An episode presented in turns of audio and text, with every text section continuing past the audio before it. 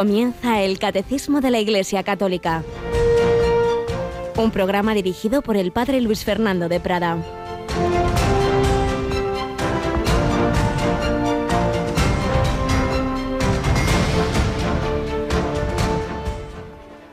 Hermanos, teniendo una nube tan ingente de testigos, corramos con constancia en la carrera que nos toca, renunciando a todo lo que nos estorba y al pecado que nos asedia, fijos los ojos en el que inició y completa nuestra fe, Jesús, que en lugar del gozo inmediato soportó la cruz, despreciando la ignominia, y ahora está sentado a la derecha del trono de Dios. Recordad al que soportó tal oposición de los pecadores, y no os canséis ni perdáis el ánimo. Alabados sean Jesús, María y José, muy buenos días muy querida familia de Radio María, ya en este 5 de febrero de 2019. Memoria de una de las mártires bien conocidas de la época romana, Santa Águeda. En Burgos hay una iglesita, Santa Gadea de Burgos, famosa porque aparece en el cantar del mío Cid. Allí le toman las juras el Cid al rey castellano, dice ese famoso poema épico. Y es que la cristiandad siempre tuvo ese recuerdo a los mártires y también hoy debemos tenerlo. Y fijaos que en la primera lectura de la misa de hoy estamos estos días leyendo la carta a los hebreos y aparecen estas líneas tan bellas que he leído, como el autor de la carta anima a los cristianos, eran judíos convertidos al cristianismo y lo estaban pasando mal. Estaban siendo perseguidos, recibiendo golpes por un lado, por otro, y les anima, le dice, bueno, que hay muchos por delante, teniendo una nube tan ingente de testigos, corramos. Esto es una carrera como en los Juegos Olímpicos. San Pablo en otras cartas hablará de esa imagen, renunciando a lo que nos estorba y al pecado. Sí, tantas veces nos, nos paralizan nuestras, nuestras malas inclinaciones, nuestros vicios. Deja eso y mira, pon, fija los ojos en, en Jesús que renunció al gozo inmediato y soportó la cruz. Podía haberse evadido de ella, como le tentaba el demonio, por un camino distinto. No, no, fue por ahí, despreciando la ignominia y ahora está sentado a la derecha del trono de Dios. Él cumplió esa misión que tenía encomendada, sí, lo pasó mal, pero ya venció y todo cristiano está llamado a seguir ese camino, a seguir a Cristo, vivir momentos gozosos, dolorosos, siempre con la luz de los luminosos para llegar a compartir los gloriosos. Recordad al que soportó esa oposición y no os canséis ni perdáis el ánimo. Hay veces que perdemos el ánimo. Se nos juntan demasiadas cosas, problemas, dificultades, incluso por dentro a veces parece que Dios se ha ido, no le siento dónde está el Señor. Momentos de desolación, de oscuridad, de, de noche oscura, decía San Juan de la Cruz. Pues nada, a insistir más en la oración, a, tocar a Jesús, como dice el Evangelio de hoy, que hizo la hemorroísa. Tocó al Señor. ¿Y cómo lo tocamos? Pues en la, Eucaristía, en la confesión, en, en, la oración, en la palabra de Dios. ¿Cómo lo tocamos también en las obras de caridad, de misericordia? Perseveremos. Y el que persevera en oscuridad, en la fe, no te preocupes, que antes o después verás que está ahí, que el Señor está ahí, que no se ha ido, aunque no lo sientas. Y no nos olvidemos, hay una nube ingente de testigos, no estamos solos. Nos acompañan todos los santos del cielo, los ángeles y muchas personas en la tierra también. Somos un cuerpo místico. Y aquí tenemos a Mónica Martínez. Buenos días, Mónica. Muy buenos días, padre. Bueno, pues entre esa nube ingente de testigos, por supuesto, están en primer lugar la Santísima Virgen María y su esposo San José, así como en la Santísima Trinidad se ha dicho que la tercera persona, el, Espíritu Santo, el gran desconocido, siempre el que dejamos así un poquito más en penumbra, también en la Trinidad de la Sagrada Familia, San José ha quedado normalmente más segundo plano últimamente, gracias a Dios nos vamos acordando más de él. ¿Y por qué digo esto? Bueno, pues porque en las costumbres piadosas cristianas, en las oraciones, pues ahora en Radio María estamos recordando dos habituales oraciones o novenas o algo parecido. ¿A qué me refiero? Pues por un lado estamos celebrando después de las vísperas la novena a la Virgen de Lourdes, pero es que el domingo, este domingo comenzaban los siete domingos a San José, que vamos haciendo el ejercicio después de la misa de 10 de la mañana de los domingos. Los domingos, pues sí, yo recuerdo en el grupo en el que yo estaba de joven, pues como el sacerdote que lo llevaba, empezó, venga, los domingos de San José, teníamos las reuniones los domingos y empezábamos a hacer esa oración a San José, pues hasta concluir en la fiesta del Santo, el 19 de marzo. No, no menospreciemos estas costumbres, evidentemente no son lo esencial nunca, pero nos ayudan, nos ayudan a tener presente que no, que la vida cristiana no la hacemos nosotros aquí por nuestras fuerzas, que además de la gracia de Dios, el Señor quiere que contemos con la ayuda unos de otros, la intercesión de los santos que hay que pedir. Pues sí, nos encomendamos a San José, los domingos de San José, como nos ha dicho Mónica, hacemos esta oración los domingos, un poco antes de las 11 de la mañana, y a la Virgen de Lourdes, no faltaría más, Nuestra Señora de Lourdes, aquí escogió aquella humilde jovencita Bernadette para transmitir ese mensaje, esa llamada a la conversión, esa llamada a mirar a María, a rezar el rosario, a hacer oración y penitencia, a pedir por los más alejados del Señor. Pues por las tardes, después de vísperas, hacia las ocho menos cuarto, nos encomendamos especialmente a esta preciosa advocación de Nuestra Señora. Es la misma Virgen María en Guadalupe, en Fátima, en Lourdes, en, el Pilar, en, en tantos lugares, porque ella se acerca a cada hijo pues con esa lengua, con, esa, con ese estilo propio de cada sitio para recordarnos que es madre de todos y de cada uno. Pues bien, hoy recordamos una mártir, Santa Águeda, pero también estamos queriendo recordar en, estos, en este primer espacio de, de, nuestro catecismo a mártires de nuestra época. Eh, es verdad que a veces son historias que nos dejan un poquito impresionados de, de, la maldad humana, las torturas, estas cosas, pero evidentemente lo que, porque las contamos aquí, es por un lado para que no nos olvidemos de tantas personas a las que debemos nuestra fe. Ha habido muchos, muchos en 20 siglos que han sufrido para transmitir esa fe, para no dejar de lado al Señor, pero también para que veamos que en la debilidad humana no, no eran superhéroes, son personas humanas como tú y como yo, pero si uno se fía de Dios y pide su gracia, niños, jóvenes, mujeres, ancianos, pues, pues han tenido esa fortaleza recibida de lo alto. Por ello, para que nos animemos y para que ante nuestras dificultades, que suelen ser bastante más pequeñas que las que han pasado los mártires, pues no nos ahoguemos ahí en un vasito de agua. Si el Señor hizo capaz a esta persona, a esta otra, de sufrir, de dar la vida, pues digo yo que será capaz de hacerlo contigo y conmigo.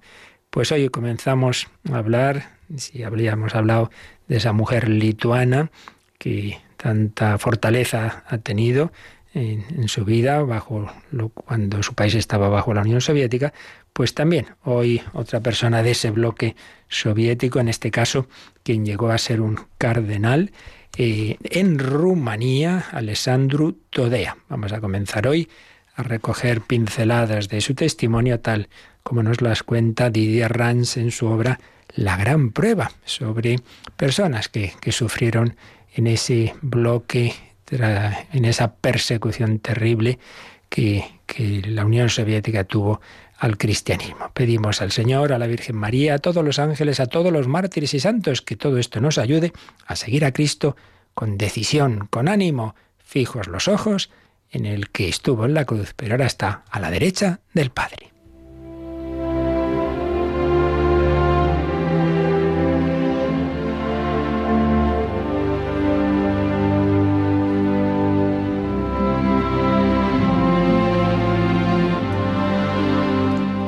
Alessandro Todea.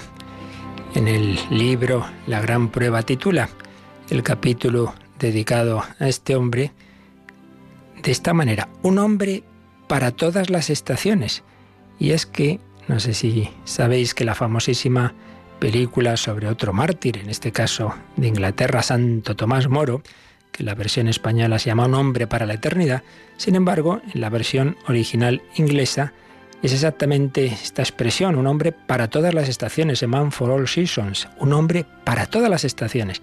Y así ha querido recoger esa idea el autor de este libro, Alessandro de un hombre para todo momento, en los momentos buenos, malos, en los de éxito, en los de dolor, pues hay que ser fieles a Jesucristo. Y comienza recordando palabras que este sacerdote, obispo, cuando fue nombrado cardenal antes de recibir esa púrpura cardenalicia, pues dijo estas palabras.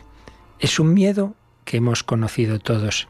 Se trata de ese miedo que hace que el hombre se cuestione a sí mismo cuando se ve condenado a ser el eslabón de una cadena sin fin. Después de la persecución y la opresión de pueblos enteros, todos o casi todos nos vimos obligados a mentir para poder sobrevivir. Hacía falta un esfuerzo enorme para seguir siendo un ser humano. Cuando empezó la persecución, los sacerdotes pensaban que había llegado el fin del mundo. Y sin embargo la situación se prolongó durante mucho tiempo. Para comprenderlo, tuvimos que recurrir a Jesucristo. Cuando el Señor caminó con los discípulos de Maús, estos le dijeron, Quédate con nosotros, porque está anocheciendo. Sin embargo, siempre conservamos el amor hacia nuestros perseguidores y el reconocimiento al Señor, que nos llevó a recorrer este camino. Durante ese periodo se produjo una confusión extraordinaria entre las almas, puesto que, si bien los padres y los jóvenes estaban dispuestos a buscar el conocimiento del bien, tenían, tenían miedo a perder los bienes materiales, esos miserables bienes materiales, y fue así como la duplicidad y la mentira arraigaron en las almas en lugar de la verdad. Eran palabras en las que él reflexionaba sobre lo que había ocurrido bajo toda esa persecución en el bloque soviético, en ese bloque comunista que tanto daño moral hizo a tantas personas.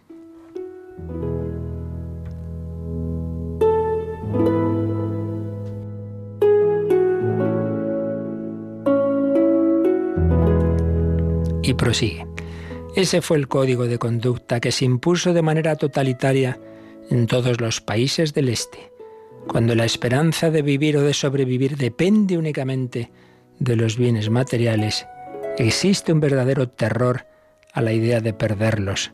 Esa fue nuestra experiencia, pero no solo nos ocurrió a nosotros, sino a toda la juventud de Occidente. Y es que, como decíamos el otro día, pues hay ha habido esas dos formas de materialismo, ¿no? La que se imponía totalitariamente en los países del este, pero también la de Occidente, mucho más civilina, que se nos va colando a todos. En mi país, Rumanía, el hombre se convirtió en ese pobre herido de la parábola del buen samaritano. La gente solo velaba por sus propios intereses personales. Todo el mundo se volvió insensible al dolor del otro, al dolor del hombre. Pero el Evangelio nos dice que el Señor se apiadó de ese hombre y lo llevó a una posada. La posada es la iglesia y todo cristiano sincero es el posadero al que el Señor confía el hombre enfermo, a la humanidad enferma.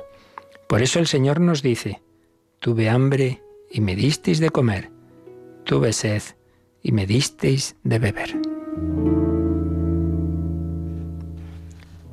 Pues sí, después de haber sufrido la persecución, cuando iba a ser nombrado cardenal, Monseñor Alessandro Utodea resumía así su experiencia y la de su iglesia. La objetividad de, de su discurso y la indiferencia aparente con que lo pronunciaba pueden hacernos olvidar todo el sufrimiento que, que vivió, que vamos a recordar en los próximos días. Pues pedimos al Señor, a la Virgen, a San José y especialmente a todos los mártires que nos ayuden a dar testimonio en nuestro día a día, a no tener miedo, a no aferrarnos a los bienes materiales, humanos, la fama, el quedar bien, que lo único que nos importe sea unirnos a Jesucristo, dar testimonio de él, ser instrumentos suyos para curar, como el buen samaritano, tantas heridas del hombre de hoy.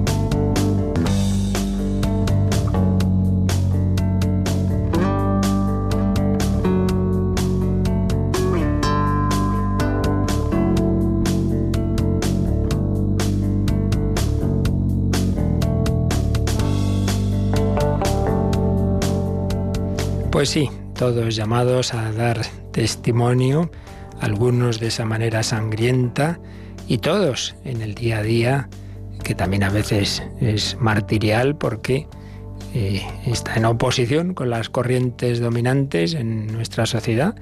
En otros tiempos lo raro era no ser católico, ahora parece que ya empieza a ser lo raro. Ah, que tú eres católico, ah, que tú vas a misa, pues sí. Y me encuentro pues eso, jóvenes que son los únicos, al menos que así lo reconocen en sus clases y lo mismo personas en su trabajo. Bueno, bueno, luego no es, no es para tanto, pero en fin, en cualquiera de los casos, recordemos eso de ese lema de los cursillos de cristiandad, Cristo y yo, mayoría absoluta, nunca está solo. Y luego somos, ya digo, mucho más de lo que parece, pero tendemos a ser individualistas, a no manifestar nuestra fe. Esto, por ejemplo, yo lo viví mucho en la, en la universidad, pues había bastantes universitarios y jóvenes y profesores católicos, pero claro, no, se manifestaban así, cada uno se pensaba que era el único.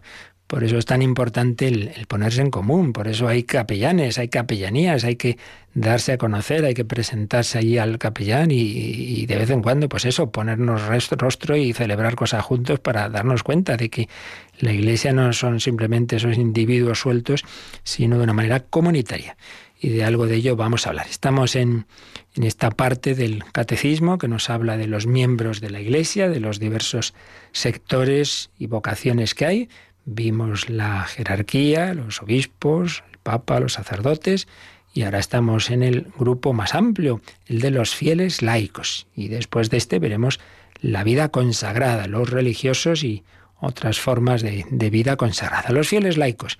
Vimos una definición descriptiva Laico es ante todo, claro, el fiel cristiano. Lo esencial, lo esencial, lo más importante es común a todas las vocaciones. Lo más importante no es que yo sea sacerdote, tú seas religioso y tú seas laico. Eso es lo adjetivo. Lo principal es que somos cristianos, hijos de Dios, miembros de Cristo, miembros de, de la Iglesia. Esto es lo esencial. Y es nuestra dignidad de hijos de Dios y llamados todos a lo esencialmente a lo mismo, a la santidad, es decir, a la plena unión con Dios y a hacer presente esa santidad y esa vida de Dios en el mundo con la evangelización, con el testimonio. Por eso, decía San Juan Pablo II, la vocación universal a la santidad es también vocación universal a la misión y es también vocación universal a la oración, porque yo no puedo unirme con Dios y dar testimonio si no trato con Él. Esa oración, ese diálogo con Él. Por eso el catecismo tiene cuatro partes y la cuarta es precisamente la oración. Entonces, todos llamados esencialmente a lo mismo, pero todos de una forma distinta según la vocación. De distinta manera se une a Dios y, ejerce su misión en la iglesia el, sacerdote, el obispo, el, cartujo, la, carmelita o la hija de la caridad, que el laico.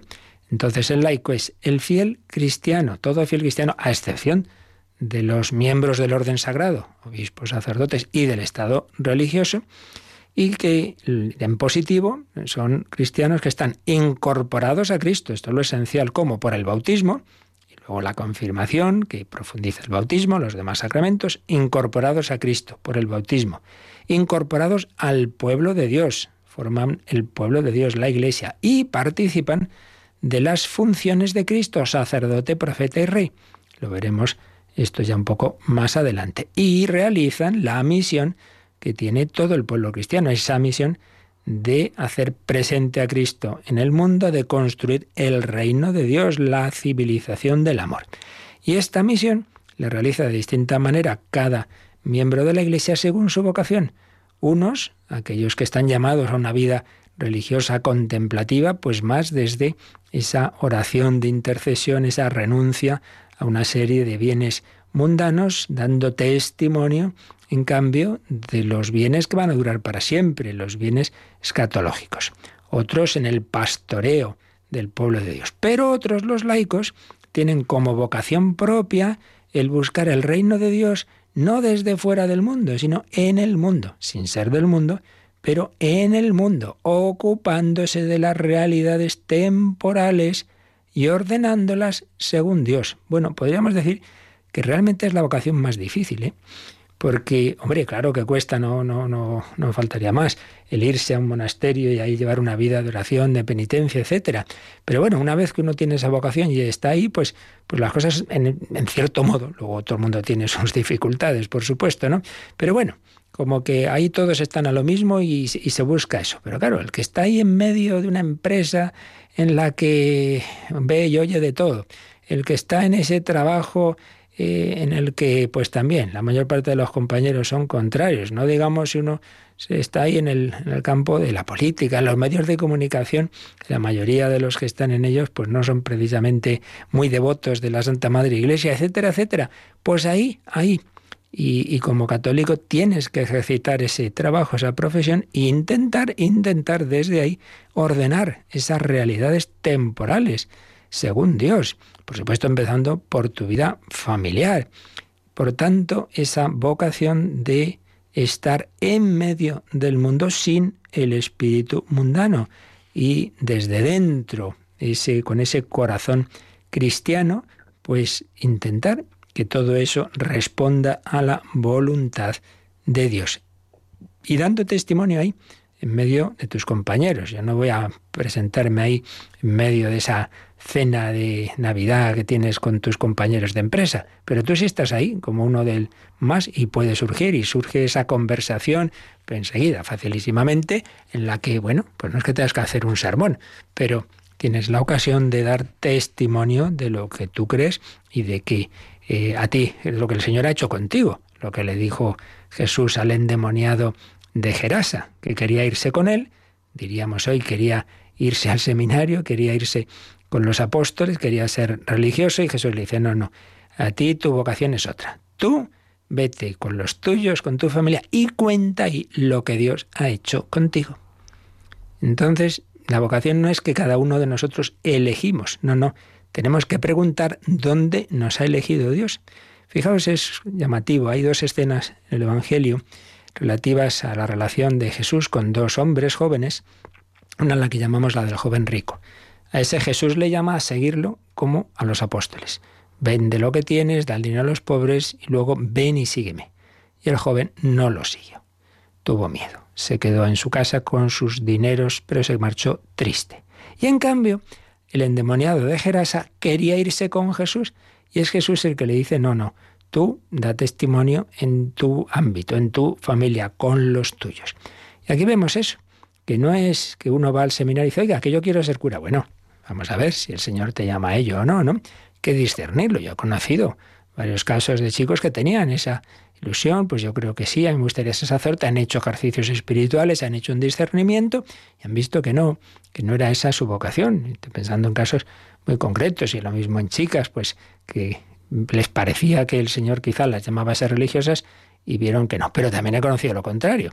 Chicos y chicas a los que se veía claramente, ellos mismos veían, el Señor me llama, pero les dio miedo. Bueno, no nos fiamos de que Dios busca nuestro bien, nuestra felicidad y que donde nos pone, aparte de que va a ser donde vamos a estar centrados y felices, pues es donde vamos a dar más fruto. Pues bien, eh, al laico el Señor le llama a santificarse y dar fruto no a pesar de, esa familia, ese matrimonio, esos hijos, ese trabajo, esos compañeros, ese jefe, sino a través de esas circunstancias, que repito, no son nada fáciles, nunca lo han sido, pero hoy menos que nunca, porque en general, lamentablemente, esta sociedad y las estructuras de este mundo pues no están precisamente muy transformadas por, por los criterios evangélicos, sino todo lo contrario. Bien, pues vimos que eso es lo específico de la vocación laical, el transformar el, ser, ese fermento en medio de la masa, y, y nos decía el número 899, impregnar, impregnar con la doctrina y la vida cristiana las realidades sociales, políticas, económicas, en fin, lo que es la vida ordinaria. Ya digo, no a pesar de, sino a través de, ahí tienes tú que santificarte. Entonces, ¿todo cristiano está llamado a ser apóstol? Sí.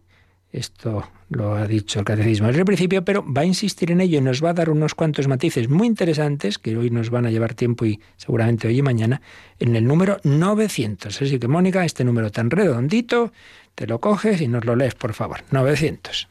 Como todos los fieles, los laicos están encargados por Dios del apostolado en virtud del bautismo y de la confirmación y por eso tienen la obligación y gozan del derecho, individualmente o agrupados en asociaciones, de trabajar para que el mensaje divino de salvación sea conocido y recibido por todos los hombres y en toda la tierra. Esta obligación es tanto más apremiante cuando sólo por medio de ellos los demás hombres pueden oír el Evangelio y conocer a Cristo. En las comunidades eclesiales, su acción es tan necesaria que, sin ella, el apostolado de los pastores no puede obtener en la mayoría de las veces su plena eficacia. Bueno, pues un número interesantísimo que además, Mónica, pues ya que lo lees tú, pues en fin, algo de esto podrías contar, ¿verdad? Porque sí. tu marido, pues algo colaboráis, ¿verdad? En, en la tarea evangelizadora. ¿Qué, ¿Qué, qué, experiencia tienes tú a este respecto desde joven que estuviste en los grupos de pastoral de la universidad, en la parroquia? Eh, ¿Habéis entendido eso, Roger y tú, que, que, estáis llamados simplemente por ser cristianos a esta tarea? ¿Que, ¿Por qué os ha salido de dentro? Eh, pues la verdad es que no lo sé. Eh, yo creo que fue una, una luz que dio el Señor un día. Nos ofrecimos a ayudar en lo que fuera necesario en la parroquia. Y, y, bueno, a partir de ahí ves la necesidad que, tienen también los sacerdotes de, de, esa ayuda, que ellos no lo pueden hacer todo. Y lo que nosotros desde luego no podemos hacer es eh, celebrar misa. Así que lo que sí podemos hacer es dar catequesis. Sí, sí, eso y llevaros a los chicos de peregrinaciones, etcétera. Pues en efecto, es esa la colaboración que tenemos que tener. Como bien ha dicho Mónica, hay aspectos que solo pueden hacer, podemos hacer los sacerdotes, pero hay aspectos que hacen mejor los laicos. Por eso es tan importante esa colaboración de los tres estados de la Iglesia. Pues vamos a ir analizando este número. Dice el número 900. Como todos los fieles, veis, siempre partimos de que lo común eh, es lo más importante. Todos los cristianos, sacerdotes, religiosos o laicos, todos, pues también ellos, están encargados por Dios del apostolado. Sí, todo fiel por ser cristiano. Simplemente por eso. El ser cristiano implica ser apóstol. Decía, creo recordar, Tertuliano, el cristiano o es apóstol o es apóstata. ¿Qué quiere decir? Hombre, que si uno de verdad se da cuenta del regalo, del tesoro que es tener fe, que es haber conocido a Jesucristo. Pues hombre, si se da cuenta de eso, todos nosotros cuando hemos encontrado un tesoro y somos medio decentes, medio buenas personas, lo queremos compartir. Por lo menos lo contamos a nuestros familiares, a nuestros vecinos, ¿no? Si no lo hacemos, señal de que no tenemos conciencia de que hemos encontrado un tesoro. Si no, bueno, pues bien, tengo esto, hablo español, como los de aquí al lado, no voy diciendo, oye, que sé hablar español. Pues no, pues, no, claro, normal, ¿no? Pues ah, soy cristiano. Bueno, así como podrías decir cualquier otra cosa. Pues señal de que una fe debilucha. Por eso o es apóstol o puede ser apóstata. Porque el día en que no esté de moda y ya no lo está, soy cristiano, pues bueno, si tengo que renunciar, renunciaré y ya está para salvar el cuello. Como todos los fieles, los laicos están encargados por Dios del apostolado. ¿En virtud de qué? De que han llamado y entonces has dicho que vale y te apuntas en ese grupo. No, no, no hace falta. En virtud del bautismo y de la confirmación. Recuerdo cuando pequeños nos confirmábamos, decir, ¿qué, ¿qué nos hace la confirmación? Soldados y apóstoles de Cristo. No hace falta que estés inscrito en no sé qué grupo apostólico. Sí, ya estás en la iglesia, que es una santa católica y apostólica. Entonces, por la plena incorporación a la iglesia que se hacen los sacramentos de iniciación, bautismo, confirmación y Eucaristía, pues ya desde ese momento ya estás llamado al apostolado. Estás encargado por Dios. Jesucristo no solo a sus doce apóstoles, a todos nos dice, id, id al mundo entero. Están encargados por Dios del apostolado en virtud del bautismo y de la confirmación. Y por eso tienen la obligación y gozan del derecho de trabajar para que el mensaje divino de salvación sea conocido y recibido por todos los hombres y en toda la tierra. Fijaos, obligación y derecho. Estás obligado. No hace falta, repito, ninguna otra cosa. Simplemente por estar bautizado y confirmado, tienes una obligación, estás llamado a colaborar, a extender el Evangelio. Pero también el derecho. Por tanto, si de repente, imaginemos, por imaginar una tontería, pero, en fin, para que entendamos esto, que de repente te llama el párroco y te dice, oye, me he enterado de que tú vas hablando a los demás de Cristo y de que, venga, pues no señor, que eso solo lo hago aquí yo en la parroquia y si no me pides permiso, oiga, pues no es así.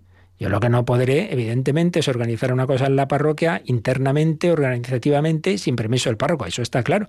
Pero yo hablar de Cristo, invitar a la gente a confesarse, o ir a no sé qué retiro, ir a no sé qué ejercicios, pues no vamos a hacer ninguna falta el permiso del párroco.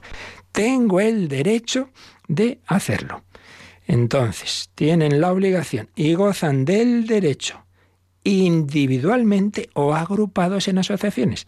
Ahora enseguida desarrollaremos este punto.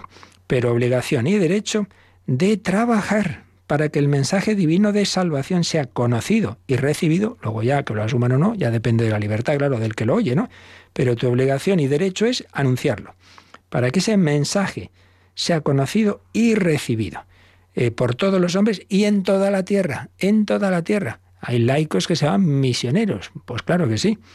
Esta obligación es tanto más apremiante cuando solo por medio de ellos los demás hombres pueden oír el Evangelio y conocer a Cristo. Pues sí, hay muchos ámbitos donde sacerdote no puede entrar, religioso no puede entrar, pero tú estás ahí. Entonces, tú desde dentro tienes la ocasión de dar ese testimonio, de hacer esa invitación desde la amistad, desde la cercanía que se va generando en el día a día con esos compañeros, con esos familiares, Mientras que desde fuera, pues muchas veces no puede, no puede entrar el, sacerdote. Muchos no conocerán a Cristo si no es a través de ti. Por eso es tan importante tu responsabilidad. En las comunidades eclesiales su acción, la acción de los laicos, es tan necesaria que sin ella el apostolado de los pastores no puede obtener en la mayoría de las veces su plena eficacia. Esto que nos decía Mónica, ¿no? Pues ya puede el sacerdote, pues con toda su buena voluntad, venga, vamos a hacer un grupo de jóvenes, pero hombre, si no tienes catequista, monitores jóvenes y tal, pues hombre, sí, a veces servidor mismo está en circunstancias en que él tenía que hacer un poco todo cuando era más joven, pero normalmente enseguida, gracias a Dios, eh, hemos conseguido que hubiera otros que colaboraban. Hace falta esa, esa capilaridad, eh, colaborar todo, todo el pueblo de Dios y esos laicos en los distintos campos en que cada uno está llamado. Seguiremos explicándolo, pero vamos a pedir al, al Señor esa esa, esa llamada, esa conciencia, ¿no? De, de, que estamos llamados a ser apóstoles y a no andar ahí racaneando. De una vez por todas, entrégate, fíate del Señor, que Él cuenta contigo. No, no te quedes ahí en esa tibieza, en decir, bueno, esto es cosa del, del párroco. Tú también estás llamado a ser apóstol. De una vez por todas, sigue a Jesucristo.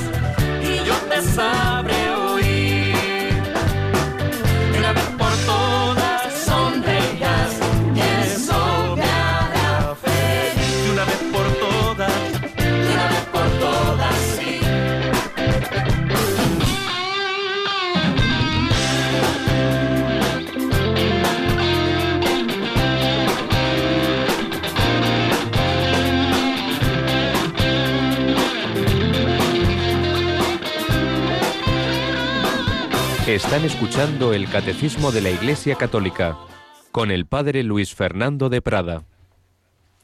De una vez por todas. Bueno, Mónica, si alguno se nos había dormido, yo creo que el Padre Ricardo Vargas los ha despertado. Claro, claro, si es que ya es hora de levantarse.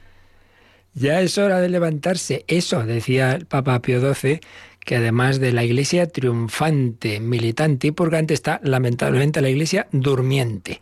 Los cristianos que no, que no se dan cuenta de que están llamados también ellos al apostolado. Bueno, hemos dicho que meramente por ser miembros de la iglesia estamos llamados al apostolado porque la iglesia es apostólica. Por eso el catecismo nos recuerda al margen que de esto ya habíamos hablado porque claro, vimos esas notas de la iglesia, una santa, católica y apostólica. Y a este respecto de esta última nota, nos dice que repasemos el número 863. Como aquí somos muy obedientes, vamos a releer ese número que ya explicamos, 863. Toda la Iglesia es apostólica mientras permanezca a través de los sucesores de San Pedro y de los apóstoles en comunión de fe y de vida con su origen. Toda la Iglesia es apostólica en cuanto que ella es enviada al mundo entero todos los miembros de la Iglesia, aunque de diferentes maneras, tienen parte en este envío. La vocación cristiana, por su misma naturaleza, es también vocación al apostolado. Se llama apostolado a toda la actividad del cuerpo místico que tiende a propagar el reino de Cristo por toda la tierra. Pues ya veis cómo aquí nos explicaba el catecismo, porque decimos que la Iglesia es apostólica. Nos ha dado aquí dos matices. Por un lado, porque está en comunión, en comunión con los apóstoles. La iglesia es apostólica porque está en esa continuidad con los apóstoles a través de sus sucesores, los obispos y del sucesor de Pedro, que es el Papa. Pero también la iglesia es apostólica, apóstol significa enviado, porque está enviada al mundo entero. Entonces nos ha dicho que todos los miembros de la Iglesia, aunque de distintas maneras, todos los miembros de la Iglesia tienen parte en ese envío. ¿Veis lo que estamos diciendo? Tú también estás enviado por Jesucristo, no solo el misionero, no solo Francisco Javier que se fue de Europa a Asia, no, no, tú también estás llamado a evangelizar sin irte a Asia, pues irte a tu oficina. Y entonces nos vienen un par de citas del Concilio Vaticano II, concretamente del decreto del apostolado de los laicos, Apostolica Actuositatem, donde nos dice esta frase tan bella, tan, tan realmente emblemática, la vocación, la vocación cristiana, por su misma naturaleza, es también vocación al apostolado. ¿Veis? No hace falta que además estés apuntado no sé dónde. No, no, si ya por ser cristiano estás llamado al apostolado. Y luego explica que es apostolado toda la actividad del cuerpo místico que tiende a propagar el reino de Cristo por toda la tierra.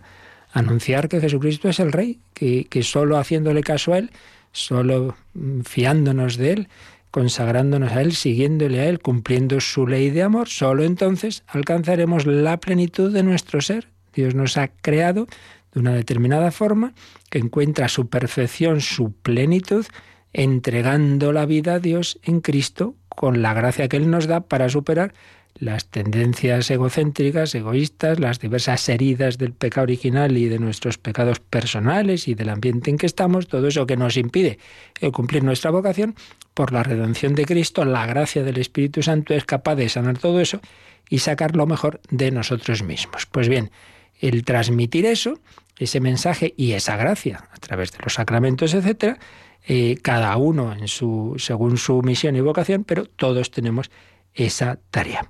Y ahora también vamos a leer, aunque aquí no viene, pero ya os mencionaba que es muy importante para todo el tema de la vocación y la misión y espiritualidad de los laicos, eh, la exhortación post-sinodal de San Juan Pablo II, Christi Fideles Laici.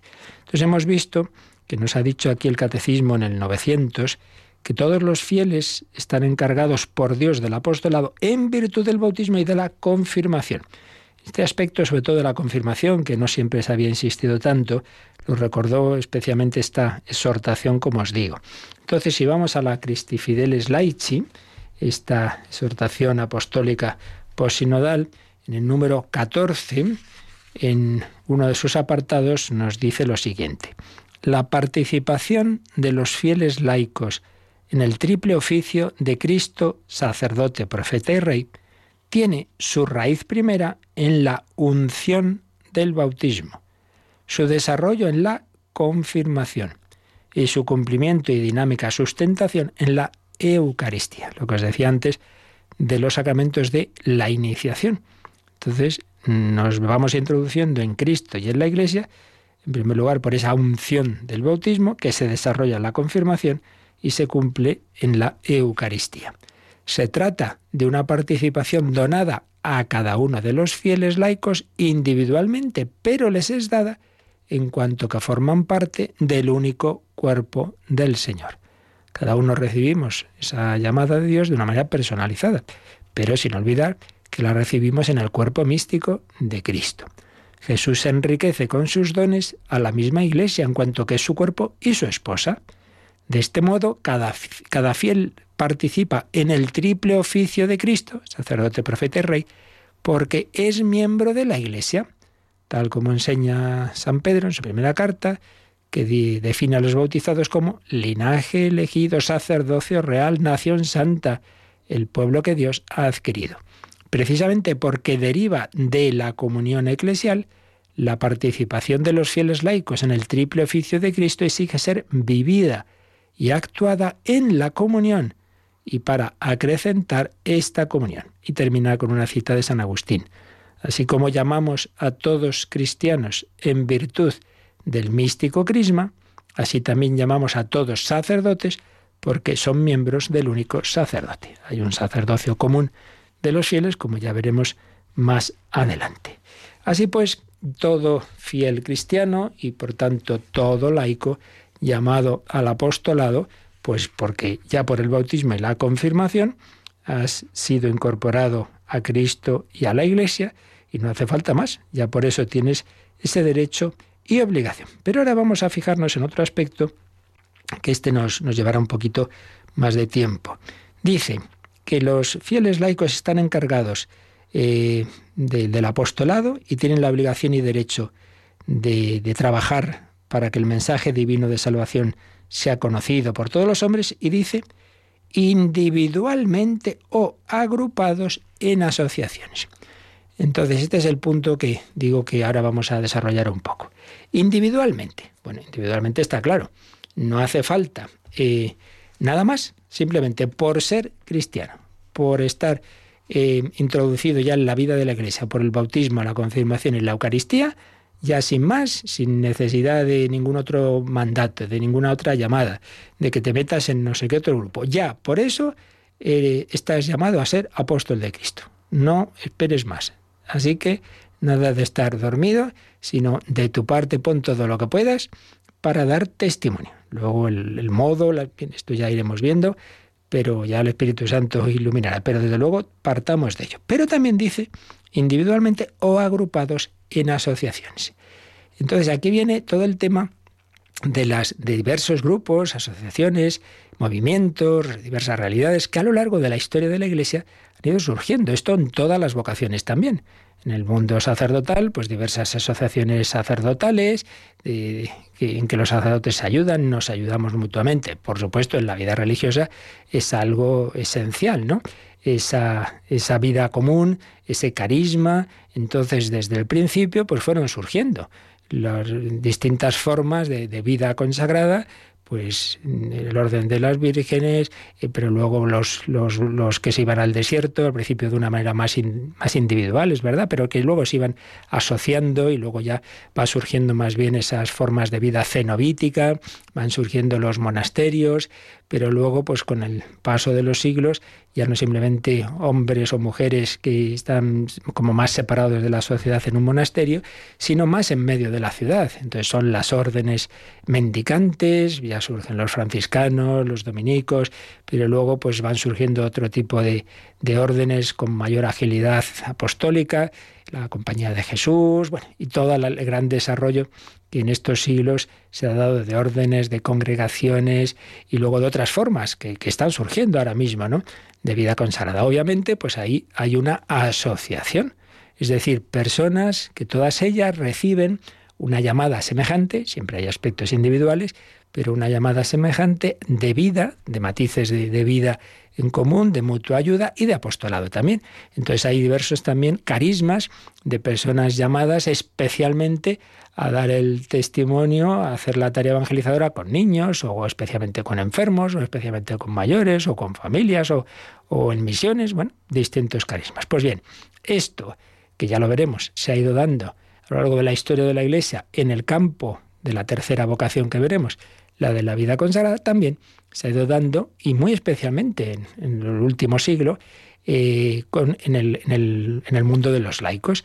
Diversas asociaciones, esto no es de ahora, esto es eh, también muy antiguo, por ejemplo, las órdenes religiosas, muchas de ellas han tenido pues ese grupo de laicos en esa espiritualidad en torno de ellos, que normalmente se llamaba la tercera orden, tercera orden franciscana, la diversa tercera orden con los dominicos, etcétera, etcétera. En la Compañía de Jesús, las congregaciones marianas, eh, que son, podríamos decir, uno de los movimientos laicales más antiguos, porque surgen al poco tiempo que la Compañía de Jesús, a finales del siglo XVI, existen diversas congregaciones marianas de laicos que con esa espiritualidad ignaciana y mariana tienen conciencia de ser llamados a la santidad y al apostolado en sus tareas apostólicas.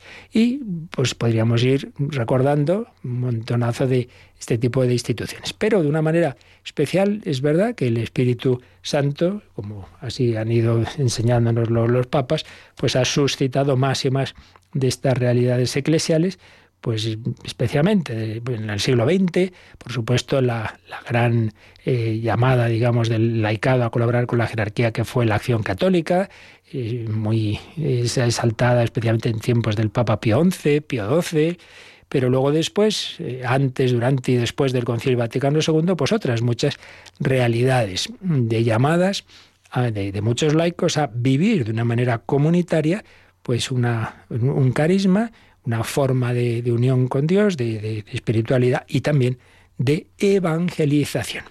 Entonces, bueno, pues todas las realidades que surgen en la Iglesia siempre, pues en torno de ellas suele haber eh, sus, sus, a veces sus, sus dudas, sus, sus vacilamientos, sus momentos de, de que esto se hace mejor, se hace peor, hay, bueno, normal, como ha pasado también con las órdenes religiosas, que muchas veces han tardado en ser aprobadas, han sido vistas con sospecha, pues los franciscanos, pues decían estos desarrapados donde van, y luego, pues fíjate, ¿no? Pues todo lo que, lo que ha surgido de ahí.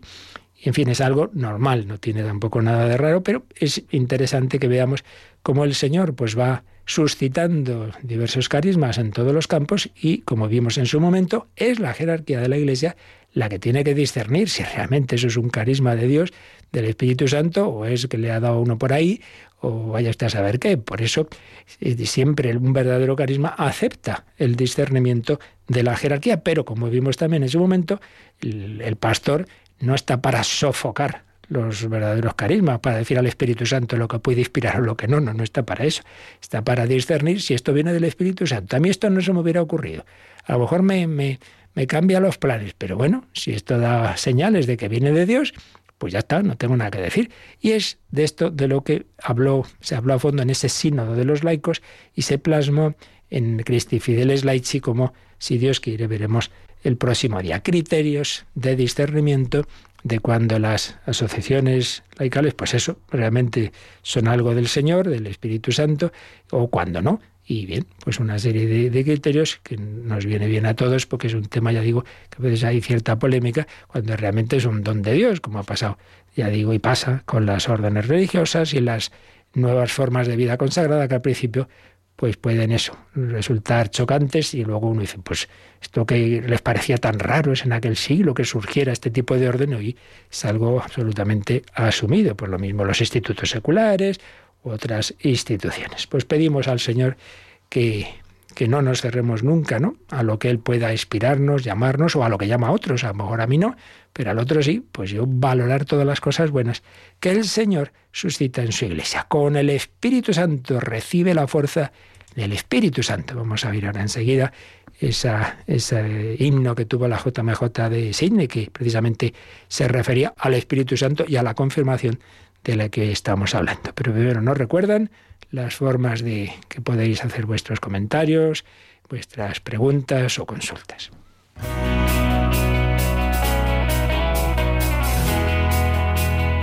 Participa en el programa con tus preguntas y dudas. Llama al 91005 9419. 91005 9419. También puedes escribir un mail a catecismo arroba radiomaria.es. Catecismo arroba radiomaria.es.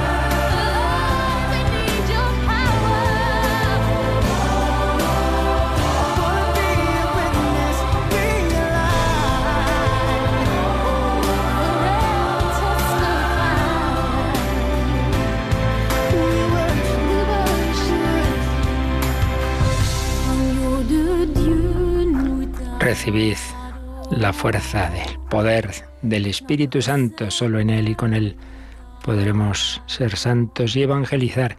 Teníamos un correo de Joaquín preguntando por un tema que a todos, a cuando lo oímos, en efecto, nos suscita un poco la duda. Hace poco salía en el Evangelio la parábola del sembrador. Entonces Jesús de repente cita al profeta Isaías, de una manera, digamos, un poco cita libre, esta- estas palabras. A vosotros se os han comunicado los secretos del reino de Dios. En cambio, a los de fuera todo se les presenta en parábolas. ¿Para qué? Aquí viene la cita de Isaías. Por más que miren, no vean. Por más que oigan, no entiendan. No sea que se conviertan y los perdone. Que uno dice, pero bueno, ¿cómo puede ser esto? Si el Señor quiere salvarnos a todos y cita aquí nuestro, nuestro consultante a San Pablo. Dios nuestro Salvador quiere que todos los hombres se salven y lleguen al conocimiento de la verdad. Bueno, en primer lugar, por supuesto, siempre hay que aplicar a la Biblia a cualquier obra, y sobre todo una obra grande, ¿no? Como es la Biblia que está hecha de tantos libros, los criterios generales de interpretar lo oscuro a la luz de lo más claro. Entonces, una cosa no puede ir contra otra. Y si hay algo clarísimo en toda la Biblia es que en efecto Dios quiere que todos nos salvemos. Por tanto, si leemos esto, que da la impresión de lo contrario, decir, aquí, ¿qué es lo que pasa? Bueno, pues no puedo entrar en el detalle. Si uno coge una Biblia de estas comentadas, ¿no? Verá, por ejemplo, el Nuevo Testamento del Padre Manuel Iglesias, pues nos da varias explicaciones de las traducciones de, de este texto, pero bueno, yendo a lo esencial. Eh, es muy habitual en la, en Sagrada Escritura, digamos, atribuir, poner en Dios lo que en realidad es cosa del hombre, lo que Él, digamos, permite en esa libertad que nos ha dado. Entonces aquí lo que se está diciendo es, claro que Dios quiere que todos nos convirtamos y nos salvemos, pero cuando uno lo que recibe, el anuncio de la palabra de Dios, lo toma mal, como pasó cuando Jesús resucitó a Lázaro, que algunos se convirtieron y otros dijeron, a este hombre hay que matarlo porque hace muchos milagros, ¿qué ocurre? Que esa semilla que de por sí quiere salvarnos a todos, para otros se convierte en ocasión al revés, de, de, de pecado. Entonces el Señor, pues, pues deja que eso sea así porque no nos va a quitar la, la, libertad. Evidentemente que Dios quiere que todos nos salvemos y por eso dice que no hay que arrancar la cizaña, hay que esperar, hay que dar tiempo. Pero lo que se está diciendo es que, que deja, que, que, puede ocurrir y ocurre a veces que la predicación, como cuando Jesús llega donde hay un endemoniado y este empieza a gritar porque basta que llegue la verdad para que el otro se, se ponga peor. Entonces a veces esas semillas que se lanzan, ese anuncio de la palabra de Dios al que se obstina en el mal, pues le produce en realidad un rechazo. por ahí va la cosa, pero desde luego tranquilo, que no quiere decir en absoluto que Dios no quiera que algunos no se salven. Es evidente, no hay más que, que ver todo el contexto de toda la enseñanza y obra de Jesucristo. ¿Tenemos alguna llamada también, Mónica? Sí, nos ha llamado María y consulta cómo tiene que actuar ante, bueno, ella se ha convertido recientemente, y claro, el Señor es lo más maravilloso para ella, lo quiere compartir con sus personas más cercanas, pero al, al, hacerlo se encuentra el desprecio, el vacío de todas las personas que la rodean. ¿Cómo tiene que actuar? Sí, esto siempre pasa. Bueno, el detalle exacto, pues la verdad es que no, no podemos decir, porque eso siempre, cada caso es cada caso, y el Espíritu Santo lo primero eso, que se encomiende al Señor y le pida a Él qué tiene que hacer, y luego, hombre, siempre viene bien, y más en un converso, reciente, la guía, el acompañamiento, siempre consejo que damos tanto yo, Monilla, como un servidor, es hacer lo posible por tener un directorio espiritual, un acompañante espiritual y estas cosas, consultarlas. Yo así en general únicamente diría, primero y principal, pues eso, la oración y el testimonio. O sea, lo primero que vean, que ahora tú, precisamente desde la unión con Cristo, eres más alegre, más servicial, eso lo primero. Y que no te enfadas porque, porque eso, porque encuentres ese rechazo, sino compartes el rechazo de Cristo pues compartes que Jesús y de tantos santos y tantos mártires, ¿no? Entonces sonreír, responder al, al mal, digamos, con el bien. Lo principal es eso, la oración y el testimonio. Paciencia, paciencia en esa incomprensión y esperar la ocasión. Es decir, tampoco se trata que estés ahora sermoneando a todo el mundo. Si surge, pues tú dices, mira, yo no voy a entrar en discusiones, yo no voy a convenceros a nadie de nada, igual que el Señor a mí me ha tocado, ya os tocará a vosotros. No voy a entrar, yo simplemente os digo que ahora estoy mucho más feliz. Nada, si queréis probarlo, hay quien prueba la droga, hay quien prueba otras muchas cosas, ¿por qué no probáis conocer a Cristo? Tanto te ríes, porque no vas a tal retiro, tal cosa, en fin. Pero cuando surja. Tampoco está todos los días ahí sermoneando, que puede ser peor, sino sobre todo ese testimonio y, y luego saber que llega, antes o después llega ese momento que esa persona está mal. Entonces te da cuenta, se da cuenta de que si alguien puede contar con alguien es contigo y, y bien, llegará esa ocasión. Y paciencia, porque esto es, pues ya digo, a todos nos, nos ha pasado y nos pasa, pues es encontrar esa frialdad en el mundo de hoy. Pero bueno, si el Señor te ha tocado a ti, confiar en que será también para bien de los que tienes a tu alrededor. Un equilibrio entre ese dar testimonio, como hemos estado diciendo hoy, pero tampoco estar ahí dando la, la vara, como dicen los jóvenes, no constantemente, que podría, podría ser peor. Pues pedimos al Señor que te ilumine para, para ese testimonio. A ti y a todos vosotros, queridos oyentes, a ser apóstoles de Cristo. La bendición de Dios Todopoderoso, Padre, Hijo y Espíritu Santo, descienda sobre vosotros. Alabado sea Jesucristo.